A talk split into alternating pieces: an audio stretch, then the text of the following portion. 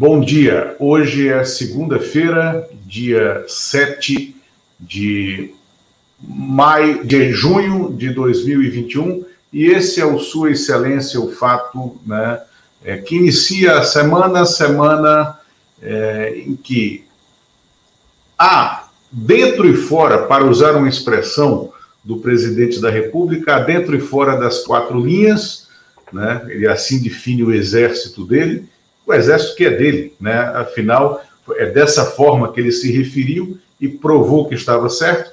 Vou interromper um pouco aqui, vou embarcar o nosso convidado especial, mais do que especial do dia, né, o senador Alessandro Vieira. Né? Bom dia, senador, tudo bem? Bom dia, prazer estar conversando com vocês. Prazer, é um prazer tê-lo aqui conosco, comigo, com o Eumano. Bom dia. Né? Senador, eu estava explicando aqui aos nossos telespectadores que hoje é, começamos uma semana né? É uma semana que, como todas as outras, guarda emoções né? É, a cada página que se passa, né? porque teremos uma definição né? É, dentro e fora das quatro linhas, para usar uma expressão cara ao presidente, que mostrou que tem o seu exército, né? É, tem o exército dele né? É, é, seguindo né? em decisões inexplicáveis, como as últimas que tomou, e com a, a não punição né, do general Pazuello. Mas na CPI, né, nós teremos amanhã a reinquirição do ministro da Saúde, Marcelo Queiroga, né, importantíssima essa reinquirição, depois do depoimento dele, em que em muitos momentos ele parecia é, confuso né, em relação àquilo que queria e comparado àquilo que o governo vinha fazendo. Na, na quarta-feira, né, o coronel Elcio Franco, né, que foi secretário executivo do ex-ministro Pazuello no Ministério da Saúde, estará com vocês. Na quinta-feira, o governador do Amazonas, Wilson Lima. Né? É, então, é uma semana muito relevante para a CPI, e em meio a isso tudo temos é, essa agenda que deveria ser desnecessária né, para o debate, que é a Copa América. Né? É, a Copa América que foi é, é trazida a fórceps para o Brasil por uma direção da CBF que já caiu em razão de escândalos que, aliás, né, nós antecipamos de alguma forma aqui que aconteceria isso porque dissemos aqui nesse canal, na terça-feira ainda, que estouraria um escândalo na CBF e que não era apenas de natureza de assédio moral, né, que tinha muita coisa é, além disso. E que o Bolsonaro, né, ao lutar para trazer essa Copa para cá, ele iria colar a imagem dele a uma CBF que estaria conflagrada. Eu não esperava era que fosse nessa dimensão, não só da, da, da saída, da intervenção né, que tirou o Rogério Caboclo, mas também de se falar em trocar o técnico e de, inclusive, convocar uma seleção do B né, é, para jogar uma Copa América que não tem valor nenhum. Senador, o senhor tem é, é, se notabilizado nas sessões como um dos inquiridores mais objetivos o senhor, o senhor é policial civil, é delegado de polícia civil, é isso de carreira, né? E através dos seus questionários, do seu rol de perguntas, né, a gente consegue ver em alguns momentos, né, alguns depoentes desmontar as suas linhas de defesa, não só através da, da, dos seus relatórios, das suas inquirições, mas de outros integrantes da CPI. É, o senhor, em programas de TV, já disse que se arrepende de ter é, dado o voto no segundo turno ao candidato Jair Bolsonaro. Né? É, está no primeiro mandato no Senado Federal. Que país é esse que o senhor está descobrindo nesse dia a dia da política em Brasília? Bom dia. Bom dia. É, é um país confuso, cada dia mais perto de novas crises e mais distante de soluções para as velhas crises que nós vivemos. é, nós não conseguimos avançar praticamente em nenhum ponto. Pelo contrário, retrocedemos em muitos. Uh, a gente tem a parte mais visível, aquela que dá mais manchete, como, por exemplo, o caos na parte ambiental, essa questão constantemente autoritária do Bolsonaro, uh, o fracasso no combate à pandemia, mas tem outra parte do governo que também não funciona e que está causando prejuízos severos. Talvez, para mim, o exemplo mais claro seja a educação. A educação passa por um desmonte, uma destruição assustadora. Isso aí vai impactar uma geração, no mínimo, para que você consiga recuperar aquilo que a gente imagina de, de qualidade a formação de um povo que consiga decidir seu destino. É, eu dei meu voto a Bolsonaro no segundo turno, já era senador eleito. No primeiro turno eu votei em Marina Silva. Mas como praticamente todo mundo que vem de uma história de combate à corrupção, a ideia de votar no PT era absolutamente é, afastada. Então a opção pelo Bolsonaro se deu por essa linha, mas já naquela época apontando que o meu papel seria de fiscalização, porque existiam severos problemas no projeto do Bolsonaro. Uma aparente falta de capacidade, que se confirmou na prática, e uma tentação autoritária. A gente tem, é, através do trabalho no Senado e através da CPI em particular, exercido um papel que a gente tenta, é, ou imagina que seja pedagógico, para que o cidadão comece a compreender com mais clareza o roteiro que nós seguimos e que nos levaram a um quadro de pandemia totalmente descontrolada e aparentemente de escolhas que seguem um personalismo que lembra, de fato, o venezuelano. É, tudo aquilo que, que se imaginou é, que poderia acontecer num pior cenário de governo da esquerda, acontece agora num cenário de governo de extrema-direita, por conta da, da, absoluta desqualificação pessoal do, do presidente da República, Jair Bolsonaro. Ou seja, o senhor concorda com essa expressão que o ex-presidente da Câmara é, é, é, traçou na numa entrevista no fim de semana, que estamos caminhando para uma venezuelização, né, um chavismo né, com o Bolsonaro. Já em 2019 eu, eu falava sobre isso, né, o, o, claro objetivo do Bolsonaro de minar as instituições e uma estratégia que é chavista né, de, de subverter a, a hierarquia militar, de tentar a todo instante destruir o comando, a liderança dos entes subnacionais, é, essa cooptação do Congresso, bastante agressiva sob o ponto de vista da distribuição das emendas do chamado orçamento secreto. Sim, sim. A gente tem toda uma, uma alquimia de coisas negativas que se juntam e que vem no caldo de uma pandemia é, piorando é, e, e, talvez acelerando esse processo de deterioração é, institucional.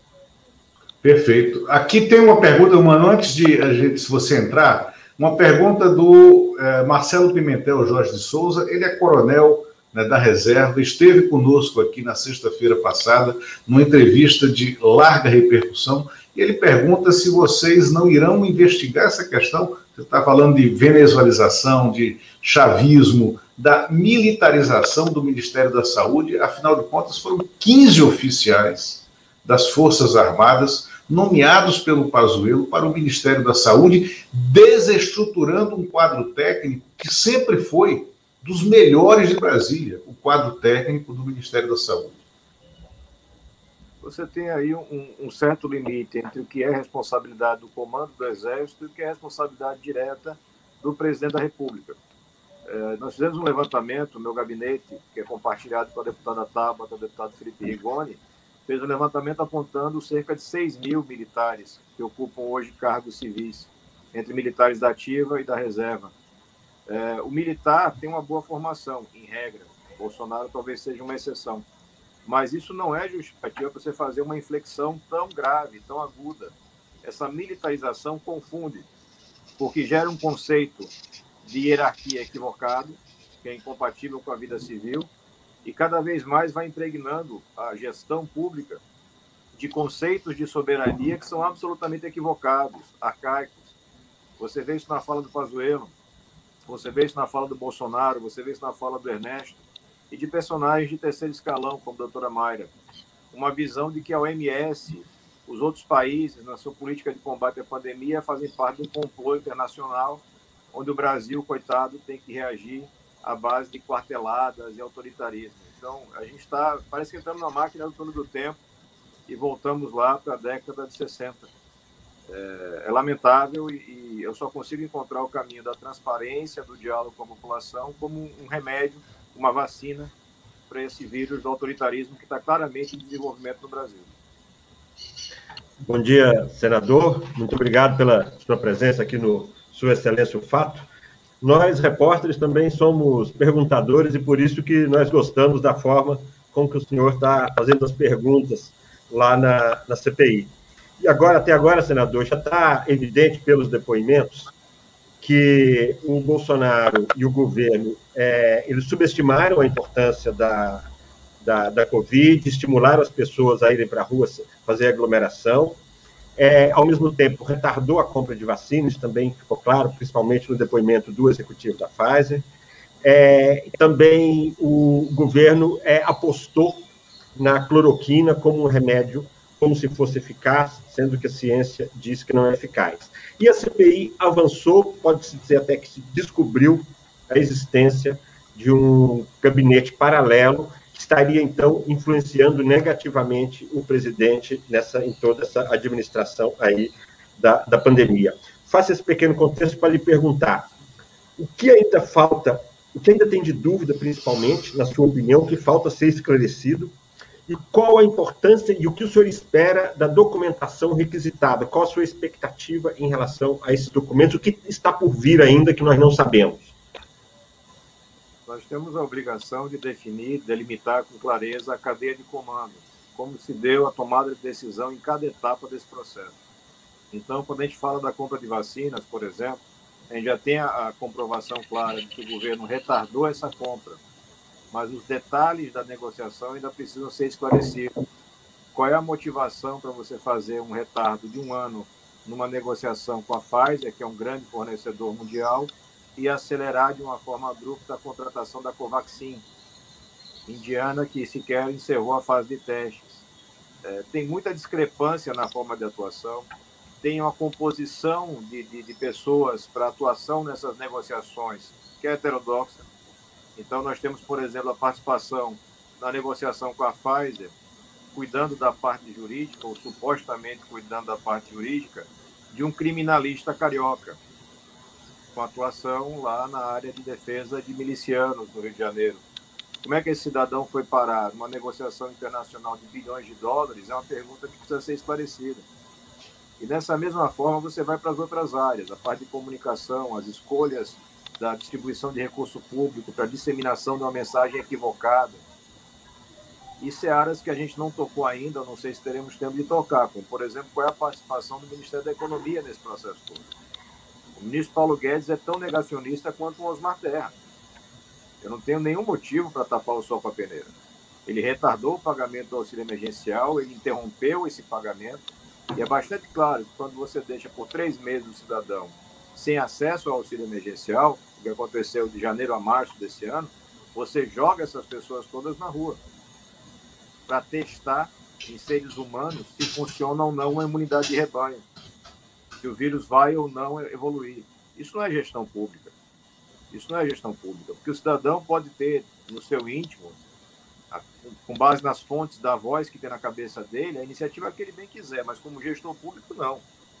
Essa é a grande coisa que a gente tem que encarar na, na CPI e escancarar para o Brasil a má qualidade das escolhas e por que se deu esse processo de escolhas tão negativo. Acho que a gente está avançando bem com dificuldades naturais, mas avançando bem. É perfeito. Senador, a Lisiane Morosini, que nos assiste, que é inclusive da Fiocruz, no Rio de Janeiro, né, pergunta se há remuneração desses negociadores na compra de vacinas. Porque, é, veja bem, uma, existia um, um lobby, uma, uma tênue informação de um lobby de escritórios de advocacia operando é, por vendedores de vacina, no próprio caso da Pfizer e tal. É, eu acho que foi uma pergunta sua que ficou sem resposta.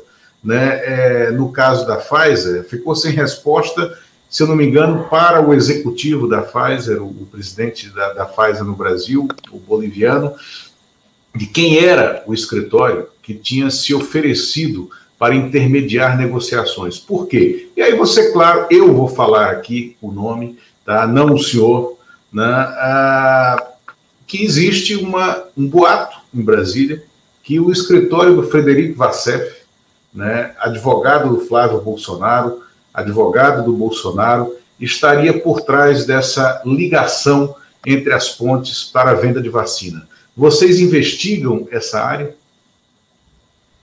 Foi questionado o Carlos Murilo é, exatamente sobre contratação ou subcontratação de escritórios e ele negou a informação. Esse é o tipo de informação que só chega numa investigação através de outros meios. É, você teria que ter uma, uma equipe de campo e um trabalho mais avançado de investigação porque você precisa identificar possíveis laranjas, intermediários, que não vão aparecer porque é muito remoto que um gestor de uma multinacional vai se apresentar e confessar o pagamento de propina ou coisa parecida. O que a gente tem de confirmado, o governo brasileiro retardou, dificultou, dificultou extremamente essa negociação, ao passo em que facilitou outras. O mesmo cenário se repete com produção de vacinas, onde você dificulta a vida do Butantan e facilita a da Fiocruz nesse ponto, possivelmente com uma, uma origem, uma determinação política. Mas é preciso fazer é, é esse passo a passo. A CPI tem limitações, do ponto de vista de, de, de ferramentas de investigação. Né? A gente sabe que a duração tem limites, a velocidade de análise não é ideal. A gente vem insistindo muito com o relator e o presidente para que reforcem as equipes, porque com as equipes que nós temos hoje, você tem um mar de documentos que a gente não vai ter tempo de analisar. Então, é, tudo caminha no sentido de provar falhas do governo e apresentar indicativos, inclusive, de cometimento de crime. Senador, é, já é possível saber se a CPI vai cumprir o prazo de três meses? Eu, eu e o Lula temos a, uma memória muito grande da CPI do PC Farias, que durou três meses é, e foi a, a, a, CPI com mais efeitos diretos provocados aí na, na, na política brasileira. Já dá para ter uma noção se vai ser prorrogado ou não o prazo dessa CPI, da Covid? Eu acredito que depende muito da decisão pela ampliação das equipes nos próximos dias. Se você conseguir ampliar as equipes para poder analisar o material já recebido e, a partir disso, deliberar a quebra de sigilo ou demanda por outros documentos ou depoimentos, talvez seja possível completar o trabalho em, em 90 dias. Mas se isso não for feito, a, a, prorrogação vai se impor, porque você vai ter uma massa muito grande de dados sem análise e vai ser necessário, até por uma questão de respeito ao cidadão que está acompanhando isso tudo, ampliar um pouco o prazo. Não acho que seja necessário dobrar o prazo, mas talvez ampliar por um mês, para que você finalize essa leitura e análise desses documentos todos. O senador Tasso Gereissati, hoje, numa entrevista ao jornal o Globo, é, diz claramente, diretamente, né, todos os caminhos levam ao presidente Bolsonaro, ao gabinete presidencial. Seja o caminho né, da, do atraso na compra de vacinas, seja o caminho da é, é, é administração de cloroquina inócua e que agrava alguns casos clínicos, é, é, seja o caminho da falta de oxigênio no Amazonas, todos os caminhos levam ao presidente. O senhor acha isso também?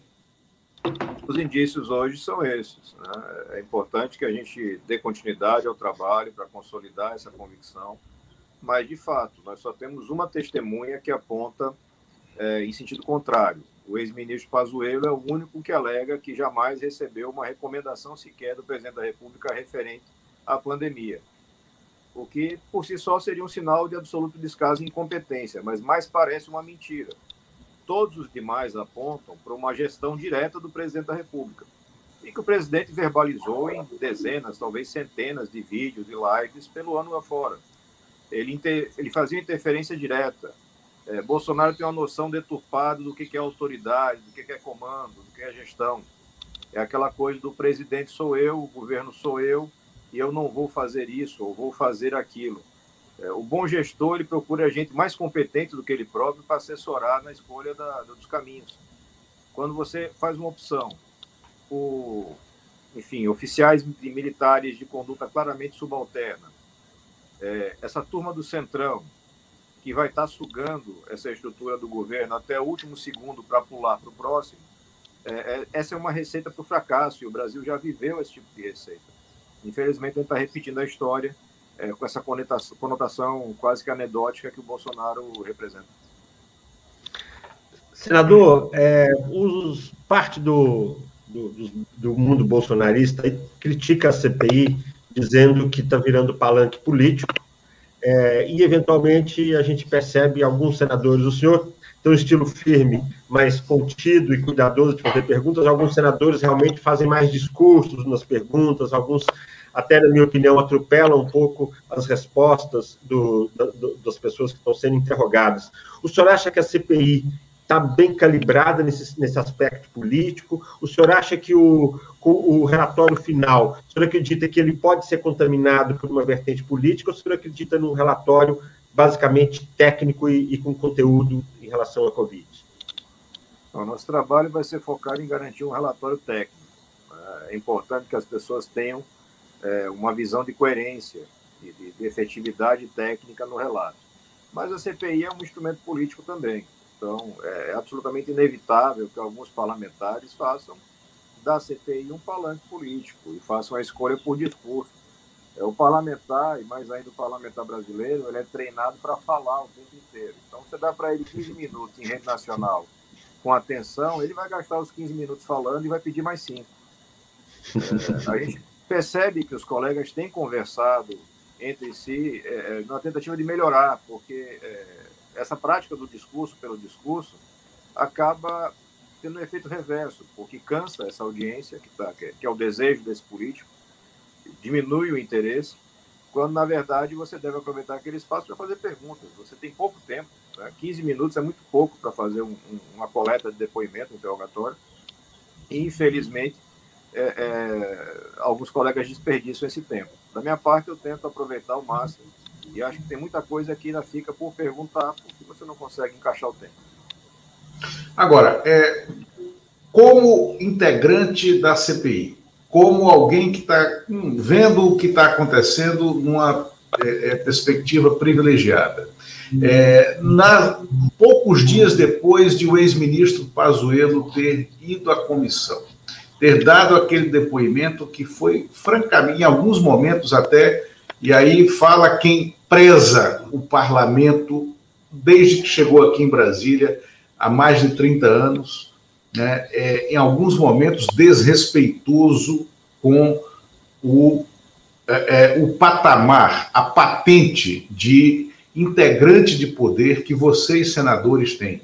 Né? Veja bem, as pessoas que estão indo para lá, independente né, do cargo que ocupem ou que tenham ocupado, mesmo ministros de Estado, eles estão um degrau abaixo do ponto de vista de instituições da República de vocês, que são né, um poder da República. Cada constituinte da Câmara ou do Senado é, é, é, é parte de um conjunto que é poder da República. Então, eles têm sido desrespeitosos com vocês. O Pazuello esteve lá, em alguns momentos foi chamado de mentiroso, né? É, e dias depois subiu a um palanque numa atividade política né, com o presidente da República sem uso de máscara, desrespeitando não só o que era razoável de se imaginar que ele faria, né, não fosse general da ativa, mas desrespeitando também o regramento do Exército.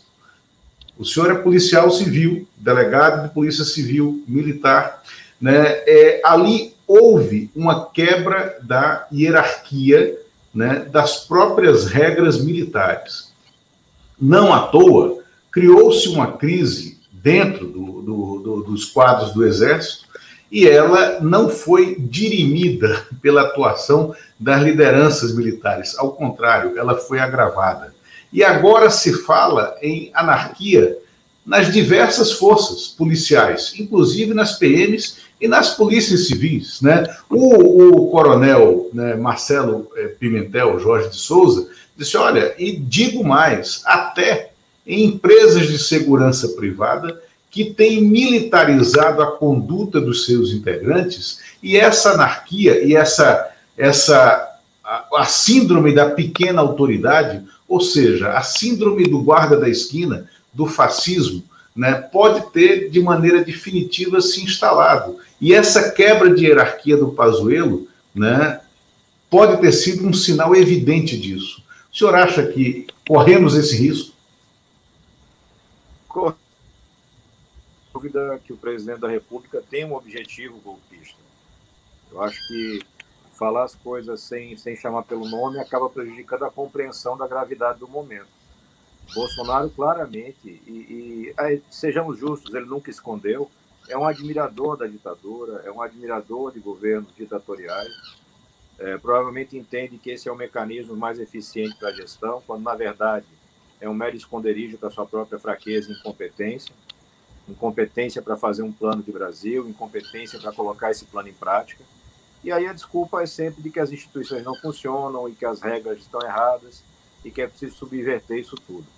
Eu acho que nós temos que ter um cuidado muito grande para tentar compreender bem os gestos do comando do Exército ao não punir o Pazuello. Esse gesto tanto pode ser uma rendição ao Bolsonaro, como pode ser um recuo tático. Eu não tenho hoje informação suficiente para isso. O que sei é que o histórico do general Paulo Sérgio é um histórico muito positivo, é um histórico democrático. E é preciso que a gente tenha é, é uma compreensão mais afinada né, desse momento, dos próximos passos que virão com certeza, porque não há dúvida, e aconteceu há pouquíssimo tempo, Bolsonaro é um tipo de líder nacional que pode exonerar a cúpula da, das Forças Armadas a qualquer momento por motivos absolutamente obscuros. Ele fez isso e voltaria a fazer no caso da punição do Pazuello. Então, talvez um pouco mais de parcimônia na gestão da disciplina pelo comando do Exército nesse momento seja salutar. É o tipo de medida que a gente só vai saber a eficiência lá na frente, né, quando a história reavaliar. É, eu, particularmente, acho que o Congresso está cumprindo apenas parcialmente seu papel. Os presidentes das casas, Rodrigo Pacheco, senador Rodrigo Pacheco, deputado federal Arthur Lira, estão muito abaixo daquilo que se espera para quem comanda um poder e percebe claramente que a democracia brasileira, além da saúde dos brasileiros, além da vida, do emprego, da alimentação dos brasileiros, a democracia está em risco. E você não pode ter presidentes de poderes calados. E é o que aconteceu não só no parlamento, mas também no Supremo Tribunal Federal. Você não teve manifestação a não ser por parte do decano, o ministro Marco Aurélio, que assim caminha para aposentadoria. Os demais silenciaram. É preciso depois fazer a leitura correta, se esse silêncio é covardia ou se esse silêncio é cautela. É, hoje não é possível saber. Senador, é, o, a CPI ela tem, como a gente falou antes, aí, um papel político e ela tem um papel também de investigação, de inquérito criminal. A parte criminal, é, ao final da CPI, o trabalho é enviado para o Ministério Público. E a parte política, quando se julga, como foi o caso do presidente Collor, e como talvez seja o caso agora, envia-se, e, e, a partir é, da, da, do relatório, alguém propõe um processo de impeachment contra o presidente. Estou falando em tese, no caso do, do presidente é, Bolsonaro. É, na sua opinião, é, nós temos no momento, como o senhor disse, o presidente da Câmara e do Senado, que são dois parlamentares simpáticos ao governo, que foram eleitos pelos seus cargos é, para dirigir o legislativo com apoio do governo. Na, no Ministério Público, na Procuradoria-Geral da República, está o Augusto Aras, que também age em, com bastante consonância em relação ao, ao Palácio do Planalto. Eu queria saber qual a sua expectativa em relação ao que vai ter de desdobramento do, do, dos trabalhos da CPI. O senhor acredita que a CPI pode dar um passo além ou isso é uma coisa mais para o futuro? A CPI, é, e é muito importante a pergunta para que a gente possa dimensionar a expectativa. A CPI vai gerar como produto final um relatório. O que vai se fazer com esse relatório não depende da CPI, depende de outras autoridades. Mas eu posso afirmar com segurança que o conteúdo do relatório será suficiente para o oferecimento de denúncias criminais eventualmente, inclusive em face do presidente da República. E se é possível fazer uma denúncia por crime comum contra o presidente da República, seguramente será possível fazer também é, por crime de responsabilidade e a, o consequente pedido de impeachment, mas não passa pela vontade da CPI, não passa pelo poder da CPI. É, eu acho que o que a grande, é, o grande efeito que a CPI vai gerar é de esclarecimento para a população, para que as pessoas entendam perfeitamente essa engrenagem entendam exatamente quais são as escolhas e por que elas foram tomadas. E a partir daí, aí sim você possa é, ter desdobramentos de maior impacto. No momento, considerando o perfil do deputado federal Arthur Lira, é, o impeachment é muito improvável. É, Para falar no popular, enquanto ele estiver dentro do cofre, ninguém vai tirar o impeachment da mão dele. Perfeito. Senador, não quero é, me arrastar mais, o senhor tem um compromisso agora às 9 horas, tem uma agenda aí em Aracaju, né? E nós, quando combinamos né, é, esse convite, né, acertamos que iríamos até 9 horas. É isso? Né? O senhor tem que seguir a sua agenda. Isso, eu tenho agora um compromisso, uma visita. Nós tivemos aqui em Aracaju, além da pandemia e da crise geral, nós tivemos um incêndio no hospital na ala Covid. E uhum. aparentemente existem problemas na contratação da terceirizada, enfim, uma série de coisas que a gente vai conhecer agora lá, numa visita em loco. Mas agradeço muito pelo espaço e em uma outra oportunidade, certamente teremos mais tempo para conversar. Muito obrigado, agradecemos também. É, não o conheço pessoalmente, né, independente das, das, é, é, das amizades, das preferências políticas é, Sergipe já deu é, grandes é, personagens e personalidades à política, ao Congresso. É, eu tinha uma amizade pessoal com o Marcelo Deda, né, que foi governador aí do seu estado, uma figura ampla em todos os sentidos, né, Humano? Né, e, que, e foi muito cedo. Né, o Deda ele tinha um papel importante no país, é, mas infelizmente é, é, foi muito cedo. Né? Senador, muito obrigado pela sua presença aqui, foi um prazer tê-lo conosco. E esperamos que o senhor aceite voltar mais vezes. Com certeza vai ser um prazer. Uma boa semana. Obrigado. Saúde. Até, Obrigado, até logo. senador. Um abraço. Um abraço. Boa sorte nos trabalhos. Bom, é, muito bom. Bom, minha gente, foi muito bom. Vamos seguir aqui com o programa. O senador toca a agenda dele, né? É, mas, mano, o que você achou fundamental? Não deu para a gente explorar a questão da Copa América. Falamos nós aqui, afinal de contas, é, é, o papel da CPI na Copa América é só dar os motivos né, da impossibilidade né, é, de que se toque essa agenda bizarra que foi criada pelo presidente da República, mais uma vez, em associação com o assediador da CBF, o Rogério Caboclo, já afastado de lá. Mas o que você achou do, da linha da condução que ele está vendo, que ele tem na cabeça, porque me parece que é uma planilha muito organizada de delegado de Polícia Civil. Né? Sim, ele tem, ele sabe montar, né? Montar ali a, a aranha ali dos, dos personagens e fatos, né? Ele muito interessante a maneira, eu acho que ele que ele, que ele conduz a CPI. O Lula, algumas coisas que ele falou me chamaram bastante atenção. Uma delas, uma delas é uma frase que eu até tuitei aqui, que o Paulo Guedes é tão negacionista quanto o Osmar Terra. Achei muito interessante porque realmente o Paulo, o, o Paulo Guedes ele ele aparece na CPI assim de uma forma meio paralela.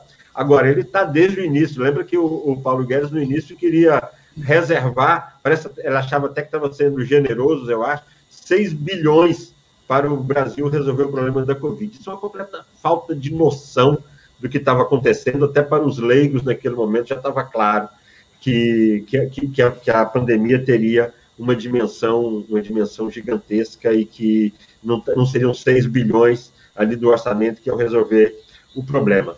É, acho que ele ele bastante cuidadoso ainda ali, mas ele, ele, ele coloca a responsabilização do presidente, que pode vir até a ser criminal, como ele coloca, acho que ele, ele pondera bem em relação à maneira como a CPI está tratando, e dizendo até que entre eles estão conversando para afinar mais ali a, os procedimentos durante o, durante o interrogatório. Acho que foi tudo muito interessante, né, Lula? Tem a impressão que ele é muito técnico, por isso facilita bem para a gente a compreensão do que seja CPI. E aquilo que ele falou, que ele acha que tem que prorrogar um pouquinho, além dos três meses, mas que não necessariamente vai precisar dobrar esse período.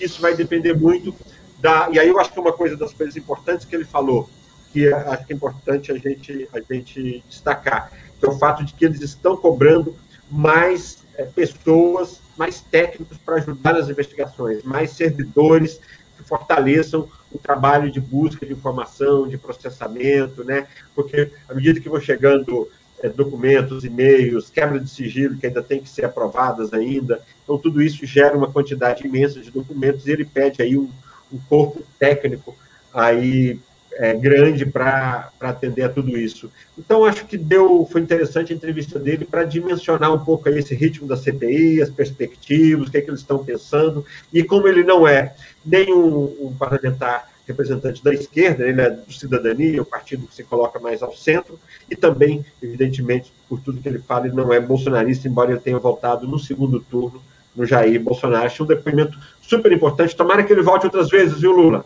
Gostei bastante não. da maneira que ele coloca. Ele é bem, bem direto, né? Ele não perde muito tempo, não, né? Não, não perde muito tempo, é direto, né? é, é rápido, objetivo. Agora, é...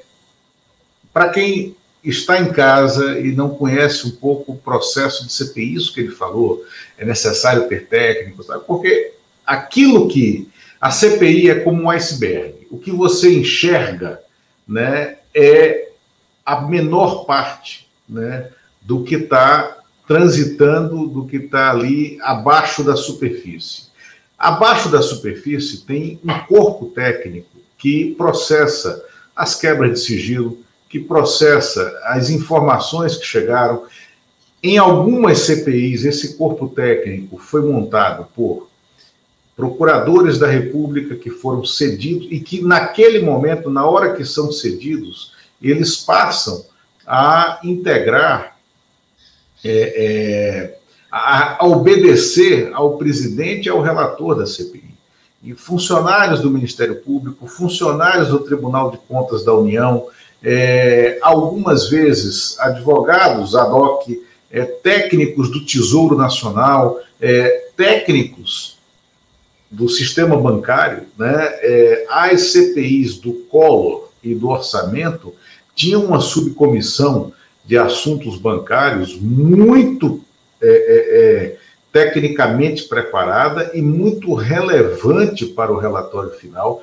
E tinha também, quando você quebra sigilo telefônico, você tem que trazer técnicos né, é, que possam é, é, operar aquele cruzamento de informações e eu não sei como, à distância, porque parte dos trabalhos do próprio Senado é remota em razão da pandemia, e é assim que deve ser, né? mas como você opera tecnicamente a liderança dessas investigações. Então, isso, mano, é fundamental né, que esteja na cabeça das pessoas também, que não conhecem o funcionamento do parlamento, de como se opera. Agora, eu, mano, Copa América. Ontem, né, como era esperado, o Rogério Caboclo caiu da presidência da CBF. O Coronel Nunes, que é coronel da Polícia Militar né, do Pará, inclusive com envolvimentos em casos rumorosos de agressões é, da Polícia Militar do Pará a direitos civis né, é, e em massacres. Coronel Nunes, que já ocupou essa presidência da CBF como um capacho né, do Marco Polo Del Nero, né, que é o presidente afastado, banido do futebol pela FIFA, mas que continua dando as cartas na CBF, conduzirá hoje uma reunião com os vice-presidentes da CBF, são cinco, né, e com é, oito diretores da CBF, para definir se, afinal, o Brasil é, seguirá com a candidatura para a organização da Copa América ou não. Você acha que essa história inventada pelo Bolsonaro como uma tentativa de ser médici, o ditador que é, ergueu a taça do TRI em 70, foi, na verdade, mais um enrosco né, que só podia ter surgido na cabeça doentia de uma liderança que se crê acima dos fatos? O Bolsonaro quer tudo, né? Ele quer presidir o Brasil com poderes absolutos, ele quer ele quer dar palpite em todas as áreas, ele quer controlar todos os órgãos de, de controle da, do Estado, e ele quer controlar a seleção brasileira agora. Ele quer fazer da seleção brasileira, ele quer que a seleção ele quer realizar uma Copa América, ele quer que a seleção brasileira jogue, se precisar, ele quer nomear o técnico no lugar do Tite, que ele não quer mais o Tite, ele quer o Renato Gaúcho. É, então, eu acho que isso mostra, é, sim, ele quer ser o Médici, ele quer erguer taça, ele já, já tentou fazer isso. Então, viu, Lula, eu acho que ele quer isso mesmo. E eu quero agradecer, você está colocando os comentários aí, tem vários comentários aqui hoje na, que o pessoal fez aí da Fer Silva, o Sid Clay Prazeres, e o Ricardo Miranda Filho. Ricardo Miranda, muito prazer tê-lo aqui. O Ricardo, nós somos colegas na Universidade de Brasília. Começamos junto nossa vida profissional no extinto jornal Diário do Sul, sucursal aqui em Brasília, e agora aqui nos honra aqui com a, com a audiência. Obrigado, Ricardo. Fica aqui com a gente sempre. E também o Miguel Aranha, Balde, fazendo comentário, o Coronel Marcelo Pimentel, Fabiana Barbosa. Viu, pessoal? Muito obrigado pelos comentários. Isso estimula bastante a gente. E voltando aí à, questão da Copa América, eu não sei o que vai acontecer. Esses personagens são todos muito obscuros. Agora, esse Coronel Nunes aí, que já está. Agora já, já estamos conhecendo ele um pouco mais. Infelizmente, o futebol virou essa, esse ambiente pesado, né? A CBF virou sinônimo de corrupção. É, o João Avelange, que foi da, da, da extinta é, é, CBD, né, Confederação Brasileira de Desportos, que ele ainda lá no primeiro campeonato brasileiro da primeira Copa do Mundo, ainda era o João Avelange, que também no final da vida se, se enroscou com corrupção, foi, foi descoberto toda, todo emaranhado de corrupção, Ricardo Teixeira, Marim. Então o futebol virou isso daí. Há muito tempo eu, eu, eu gosto mais de futebol, você sabe disso, Lula, apesar do meu time estar frangado, eu gosto de futebol, mas a seleção brasileira já há algum tempo perdeu o encanto. Os jogadores passaram a, a ser personalidades pouco alheias do que seja a população, foram todos muito cedo para a Europa, perderam aquela ligação mais orgânica aqui com o povo, são grandes personalidades, são milionários, que cada palavra deles você não sabe quanto vale cada palavra. Então, eu acho que isso tudo está criando um ambiente que eu, que, eu, assim, que eu espero muito, é que em algum momento o futebol volte a ter um pouco daquele romantismo que nós conhecemos. Eu sei que é sonhar demais, em período de, né, de globalização de negócios, todo o investimento, toda a indústria do futebol, mas eu acho que falta um pouco daquele sentimento genuíno que nós já tivemos, isso que eu sinto falta. E o que está acontecendo agora, essa mistura com a política do Bolsonaro, só agrava essa, essa sensação de que o futebol já não nos encanta com aquela com aquela leveza, com aquela alegria. Eu ouvia no rádio de pilha, viu, Lula? Eu comecei, não tinha televisão, ainda na fazenda, escutava a Copa de 70. Era minha mãe escutando no radinho de pilha. A primeira noção de futebol que eu tive foi na Copa de 70. Gols de Jairzinho, Pelé, Tostão. É, e hoje essa, essa indústria aí, essa indústria que a gente não domina, né? E que, que é mais negócio, né? Não, sem dúvida, agora para essa, essa nova versão, o Eumano, como está participando de muitos programas, né, é, por streaming, está lá na TV Democracia com o Fábio Panunzio, tem ido de vez em quando para o 247, assim como eu, nós que temos formação né, nas velhas redações em texto, essa versão do Eumano animador de auditório, esse humano que traz aqui a participação, que agradece aos telespectadores. É uma modernização né, deste personagem, né, que é da, da, da, da, da arqueologia jornalística de Brasil. Das cavernas. Das cavernas. Agora, quanto a futebol, eu, mano, também vou falar, olha só. É, eu, meu time é um time, é, sem dúvida, com uma torcida imensa, muito maior que é do seu Cruzeiro, porque é uma torcida absolutamente apaixonada, a torcida do Santa Cruz, e eu sou do tempo em que você ouvia pelo rádio, lá em Minas Gerais, quando os juízes roubavam Santa Cruz, como se deu em 1976, naquele jogo em que vocês tiraram Santa Cruz né, da, da final da Copa do Campeonato Brasileiro, né, num dos maiores times que o Santa Cruz já formou, né, com Nunes, Fumanchu, Givanildo, né, Ramon, Evaristo Macedo né, no banco como técnico. Né, foi um período maravilhoso de um time que está também em frangalhos quando existia futebol. Agora, esta seleção que está aí tem hoje, amanhã, que é o dia que eles marcaram para se comunicar com o país depois do jogo com o Paraguai, tem uma chance única depois da Copa de 70, quando aquele time, que é considerado o maior time de futebol da história, aquela seleção que foi tricampeã né, no México, eles têm uma chance inigualável de fazer com que a camisa amarela da seleção brasileira, com que a bandeira do Brasil voltem a significar né, um sentimento de respeito e de adoração do povo brasileiro, caso eles realmente mantenham a decisão que já está tomada pelo grupo de não jogar a Copa América. E eu ouso dizer que o Bolsonaro vai pressionar a CBF para manter a organização da Copa América, mesmo sem a participação da seleção brasileira.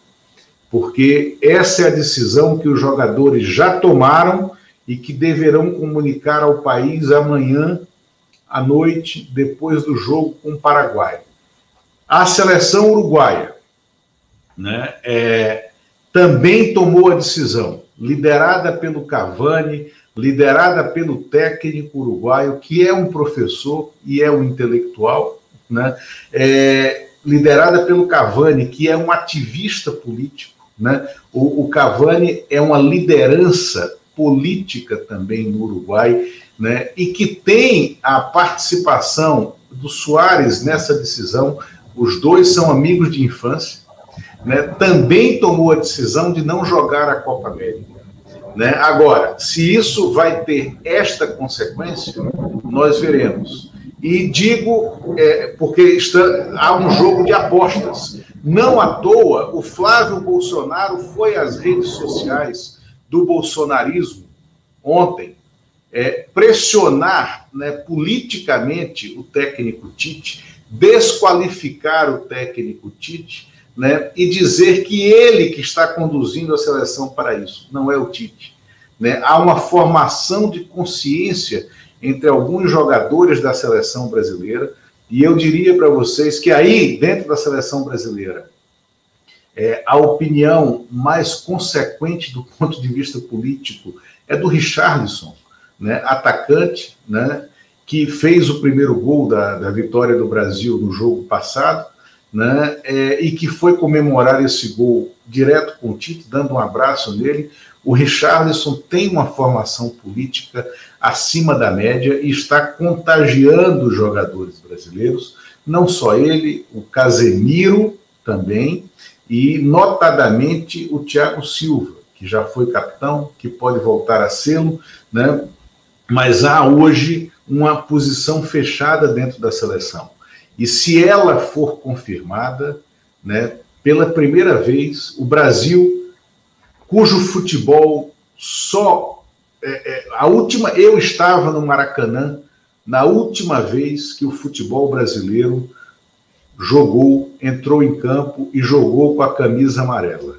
Foi naquela final contra a Espanha, na Copa das Confederações, em 2013 quando o Brasil ganhou de 3 a 0 da Espanha, apresentando um futebol maravilhoso. Né? Foi uma tarde sensacional no Maracanã e em meio a um país conflagrado com as chamadas jornadas de 2013. Mas ali, aquela atuação da seleção foi absolutamente mágica. Eu estava no estádio e saí depois, eu fui do Maracanã pegar o metrô né, para voltar para o hotel onde eu estava, em Ipanema, é, ali a rua tinha uma conotação antes daquele jogo. E depois daquele jogo que a gente assistiu pela última vez a uma apresentação da seleção brasileira, né, a rua já tinha outra conotação. E aí o futebol tinha reconectado as pessoas. Então eu espero que a decisão que já está tomada da seleção brasileira de não jogar a Copa América seja mantida, porque essa é a decisão correta. O país não pode sediar essa Copa. Essa Copa é uma insanidade e uma bizarrice. Você quer falar alguma coisa, mano? Tá, você está sem som. Acho que, acho que tudo isso chega no, no clima né, que só complica tudo, né, Lula? Nós já vivemos uma pandemia descontrolada, o Brasil já não consegue estancar o avanço desse vírus, está morrendo quase duas mil pessoas todos os dias no Brasil, e ainda o Bolsonaro inventa de trazer para o Brasil uma Copa do Mundo, sabe? De, o, o presidente da CBF afastado por um caso escabroso de assédio sexual e moral. Tudo isso vai acrescentando elementos nessa grande confusão nacional, né, Lula? Essa grande confusão na qual o Bolsonaro aposta desde a campanha. Bolsonaro trabalha com esse confronto, o Bolsonaro faz, faz política só no confronto, é, faz política atropelando adversários que ele trata todos como, todos como inimigos. Então, eu acho que essa, essa, a Copa do Mundo, a Copa América, independentemente do que venha acontecer, do desdobramento que tem, eu realmente eu não sei, não sei se vai ter Copa América, se é com essa seleção, se é com o Tite, se é com o Renato Gaúcho, sabe? Eu não sei o que vai acontecer. Agora, sei que o Bolsonaro já atingiu o objetivo dele, que é causar mais confusão, que é tirar um pouco o assunto da CPI também, que é onde o é onde a onde o, o, governo é mais pressionado, é onde surgem elementos, surgem elementos contra o governo todos os dias, que a CPI está avançando bastante. Então, já terminando, daqui a pouco eu já tenho que sair, Lula. É, eu acho que é isso, sabe? Tudo isso já vai aumentando esse ambiente de confusão, esse ambiente caótico, que o Bolsonaro aposta o tempo todo. Ele parece que quer levar essa, isso até a, a eleição, que ele quer levar isso até a campanha, está tá claro isso. Então, acho que a gente fica atento a esses aspectos. Que, sabe, nada disso é à toa, não é pelo amor do Bolsonaro ao futebol, não é nem dos filhos, e você tem um filho do presidente que é senador fazendo postagem contra o técnico da seleção. Isso é, isso é, é primário, né, Lula? Isso é de um. É, a nossa política, onde nós chegamos, o, o que, que nós estamos discutindo hoje, né? E uma pandemia dessa gravidade descontrolada.